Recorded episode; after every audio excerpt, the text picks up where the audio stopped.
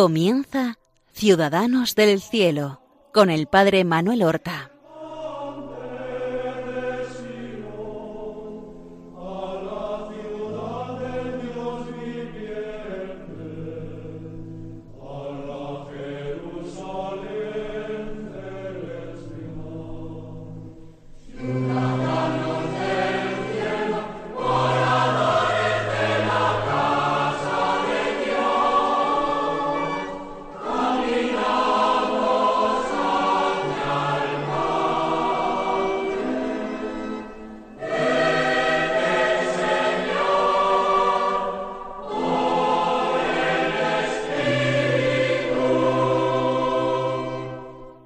Buenos días, queridos oyentes del programa Ciudadanos del Cielo.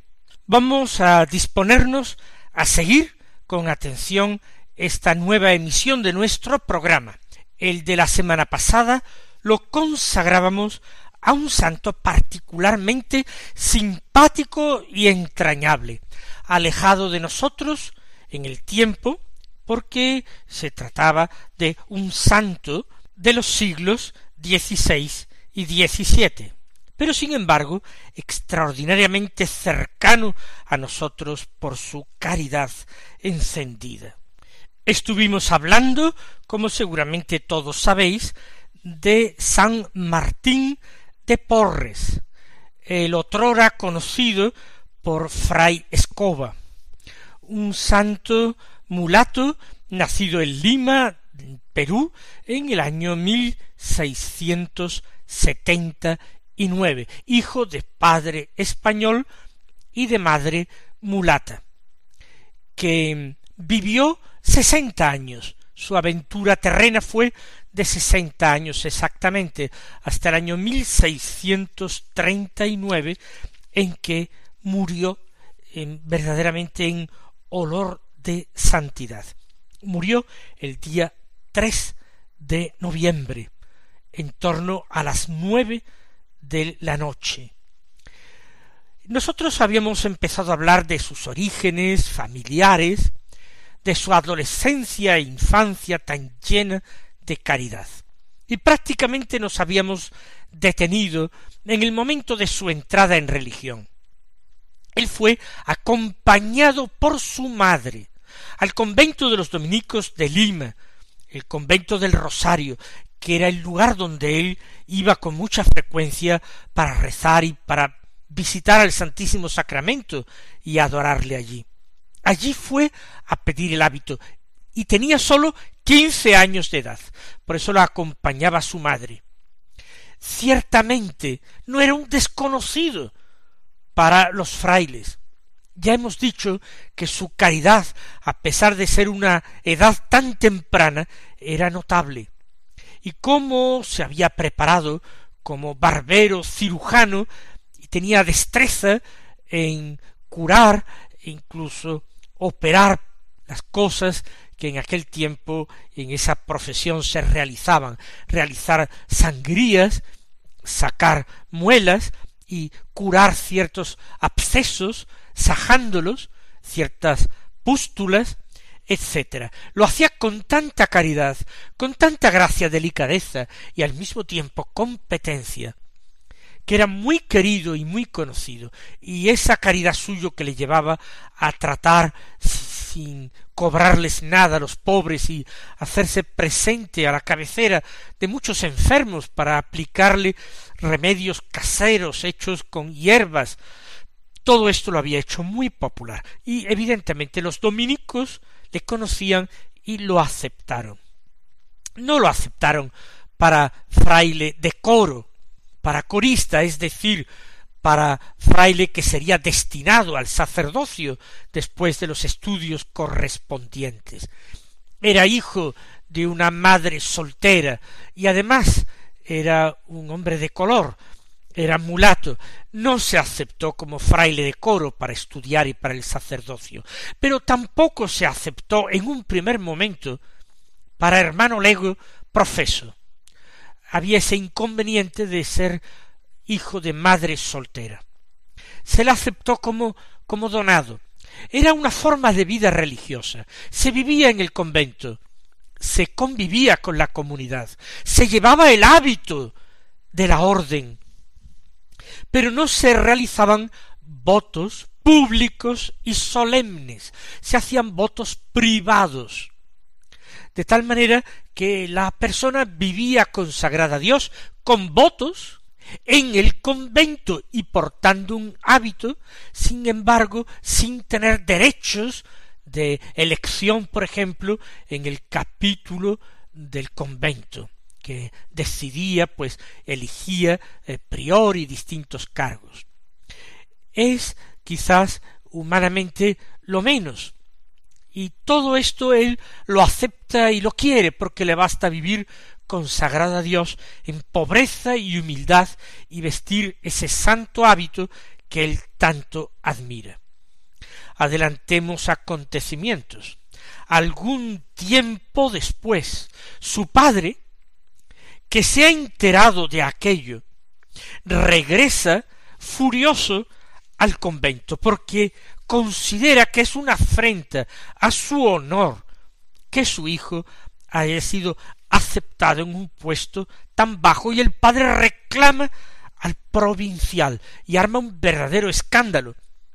Él tenía el proyecto de que si su hijo decidía hacerse sacerdote, optar y pedir para él un obispado, nada más y nada menos a pesar de su color, pero allí en las Indias, sin embargo, aquello de que su hijo no llegara siquiera a hermano lego, que estuviera más bajo, que no fuera a ser nunca sacerdote, le sublevó. Aquello se resolvió fácilmente, llamando el padre provincial a Martín, que ya vestía el hábito de la orden. Y Martín convenció a su padre, suplicando a su padre que le permitiera permanecer en ese puesto que él había elegido. Le decía, en la casa de Dios no hay puesto bajo por humilde que sea. Y el padre se satisfizo con aquella explicación, y el padre lo abrazó lleno de emoción a ese hijo suyo, y se dio cuenta de que ese hijo suyo iba a ser santo que Dios lo llamaba a una santidad altísima. De eso se daban cuenta todos, incluso en el convento y en la calle, menos Martín, que se sentía un hombre pecador y un hombre pobre, que vivió extremadamente la penitencia más áspera.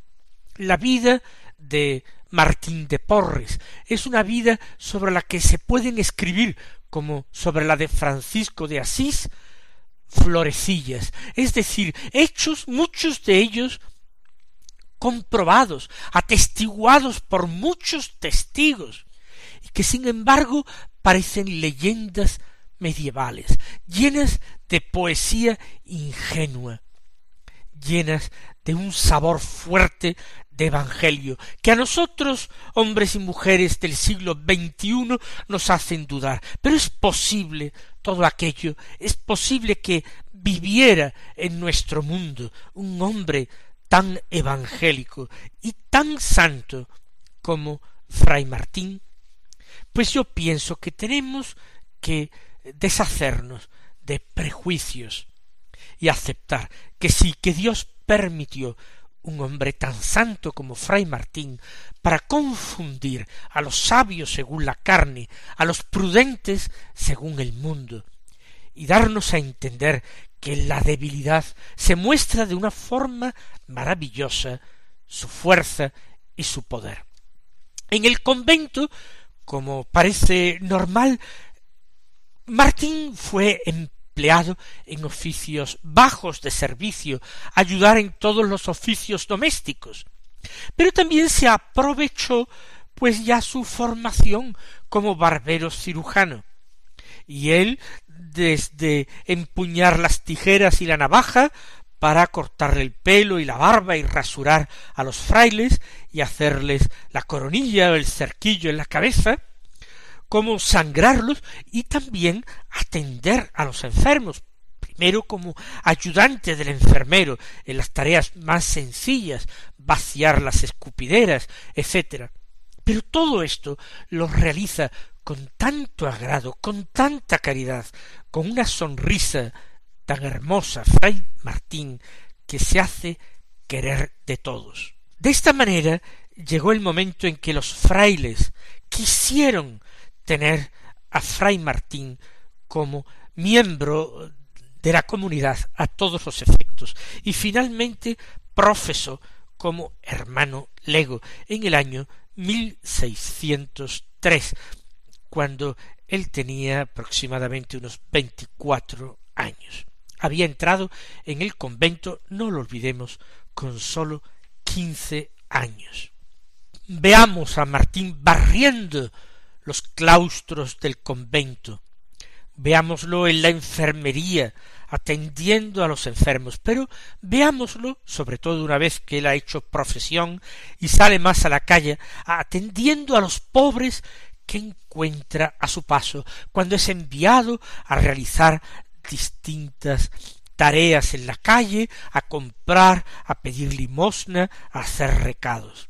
Cómo él se detiene con los pobres y con los enfermos, y atiende y sigue curando y visitando enfermos y remediándolos con su arte, con su medicina natural, pero sobre todo con su oración porque esta era siempre su forma de proceder con los enfermos. Primero acudía a la oración, primero imploraba fervorosamente a Dios por los enfermos, sufría por sus dolores, los ofrecía a Dios, los hacía suyos. Después empleaba sus conocimientos, los que había recibido, los que él mismo iba investigando, probando, experimentando, hacía sus cocimientos de hierba, preparaba sus brebajes, hacía sus sangrías, hacía todo lo que pensaba que se podía hacer humanamente por ellos. Y por último, a veces a petición de los mismos enfermos o de los familiares de los enfermos, imponía las manos sobre ellos. Imponía las manos sobre las partes dolidas, sobre las partes llagadas, y muchas veces el milagro surgía. Sólo la imposición de sus manos devolvía la salud o un alivio una mejoría muy notable a los enfermos. Y así su fama corría mientras él, ajeno a todo, contemplaba a Jesús crucificado, lloraba incesantemente por los dolores de Cristo, se mortificaba, había leído que Santo Domingo de Guzmán, el fundador de los frailes predicadores, tomaba disciplina tres veces al día, y él acudía a la sala capitular y trataba de hacer lo mismo, disciplinándose tres veces al día, a veces hasta la sangre, en honor o para unirse a la pasión de Cristo. También eh, ayudaba en todos los trabajos que se ofrecían, no solamente en el convento, sino en la calle, ayudando incluso a obreros y a trabajadores que pedían su ayuda. Él realmente se ponía manos a la obra, y así desde nobles a sencillos, a esclavos, a pobres, todos ellos disfrutaban de la caridad.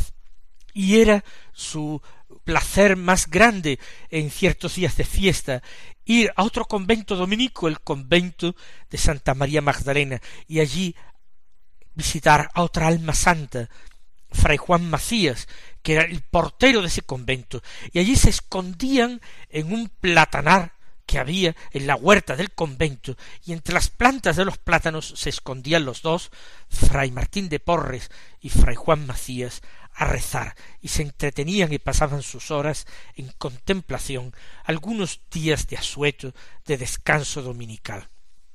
Aunque era un hombre sin estudios, muchos venían a pedirle consejo y consejo espiritual, también incluso clérigos. Y también era la fama tan grande que ya llamaban a las puertas del convento en su búsqueda. Y cuando venía alguna época de contagio, de epidemia, afluían los enfermos y los frailes tenían que abrir las puertas y acoger a muchos por los claustros en todas partes, colocar jergones. A todos atendía fray Martín, pero también otros hermanos de la comunidad, otros frailes, atendían y cuidaban con extraordinaria caridad a aquellos enfermos. Aunque algunos, eso sí, se quejaban de los inconvenientes, de las molestias, de los malos olores, de las quejas de los enfermos. Allí algunas veces la obediencia le mandó hacer alguna penitencia por haberse pasado y haber aceptado incluso más de los que se podían aceptar. Pero él siempre hizo con gusto esa penitencia y se humilló ante los superiores. En una ocasión que trajo a uno apestado al convento, el prior, que tenía miedo del contagio, le, le riñó con un poco más de energía y le recordó que se lo había prohibido. Y fray Martín humildemente contestó Padre, lo hice pensando que la caridad prevalece sobre la obediencia. Y de tal manera se conmovió el prior que no quiso que hiciera ninguna penitencia. Llegó a curar hasta el obispo de la paz, que conociendo la fama de este dominico peruano, le hizo llamar y entró el pobre fray Martín en el palacio del obispo para imponer la mano sobre el pecho del enfermo. Delante de muchos testigos, inmediatamente el obispo quedó curado. Pero ya eh, digo y repito, él no olvidó nunca los oficios más humildes, vivir la pobreza y la austeridad personal más grandes a los enfermos que no podía atender. En el convento los mandaba a casa de su hermana que también los acogía caritativamente.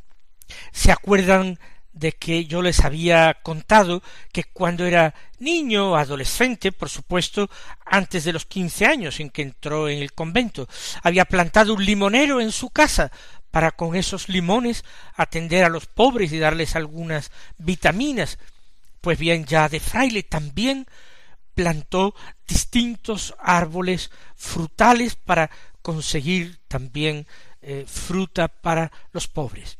Se cuenta que milagrosamente los frutales que él plantaba crecían de una forma desmesurada y veloz, poniéndose a dar fruto con mucha, mucha rapidez. Pero hay más cosas que se cuentan de él. Él estaba dotado de dones carismáticos extraordinarios, de oración y de otros. Ya hemos visto estos dones de curación tan grandes. Ya hemos visto cómo, incluso en su época de estudiante, antes de entrar en el convento, le habían sorprendido en oración levitando sobre el suelo también está atestiguada en su vida el don de la bilocación. Es sobrecogedor el testimonio de un caballero español que fue hecho preso por los piratas berberiscos musulmanes en el norte de África, en Argelia. Pues bien, este militar, este capitán, el capitán Montoya, estando en una situación muy necesitada, encadenado allí en Argel, fue asistido un día en mitad de la noche por un fraile dominico desconocido que se apareció allí en la cárcel, se apareció en la celda, confortando, socorriendo a los cautivos. Quizás nadie se acordó más adelante quién era aquel un dominico de piel oscura que había entrado allí en Argel en la celda, pero muchos años más tarde el capitán Montoya, que había sido liberado, marchó a las Américas, y en el convento de Lima se topó con fray Martín, y allí, lleno de asombro, dijo a todo quien quería oírle que había sido fray Martín quien lo había socorrido hacía años en Argel. Si fuera el único caso, se podría pensar que aquel capitán Montoya se había equivocado. Sin embargo, allí en América se contaron varios casos más de una atención caritativa de Fray Martín a distancia. En relación con los de su raza o con los de su media raza, porque él no era de raza negra sino mulato, fue también extremado en su caridad.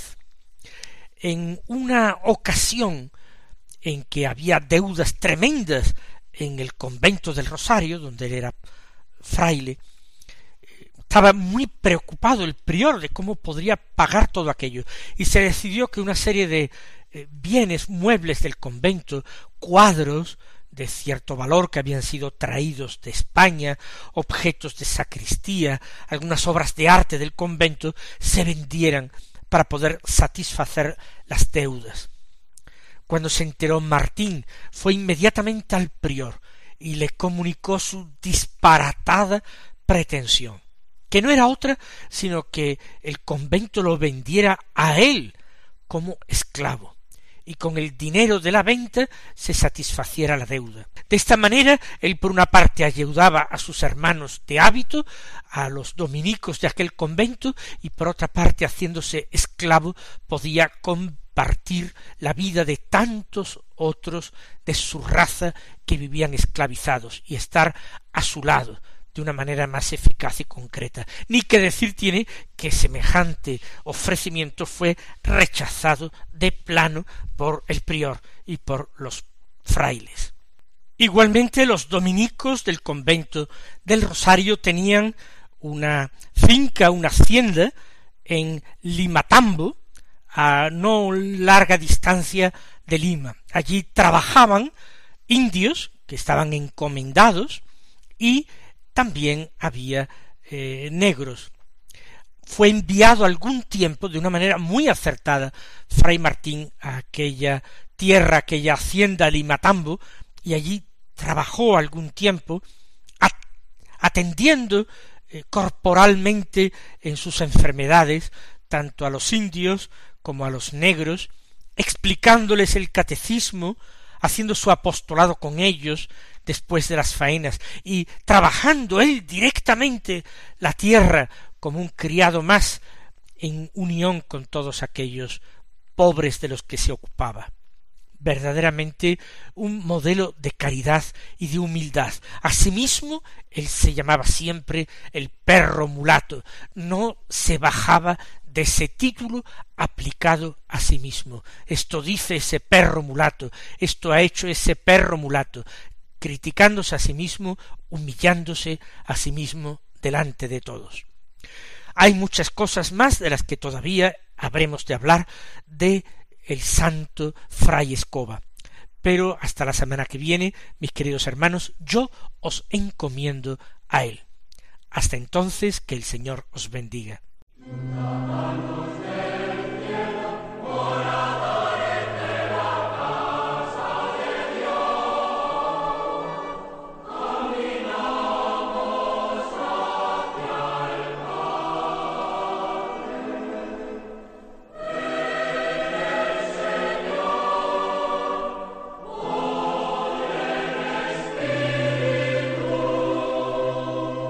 Han escuchado en Radio María Ciudadanos del Cielo con el Padre Manuel Horta.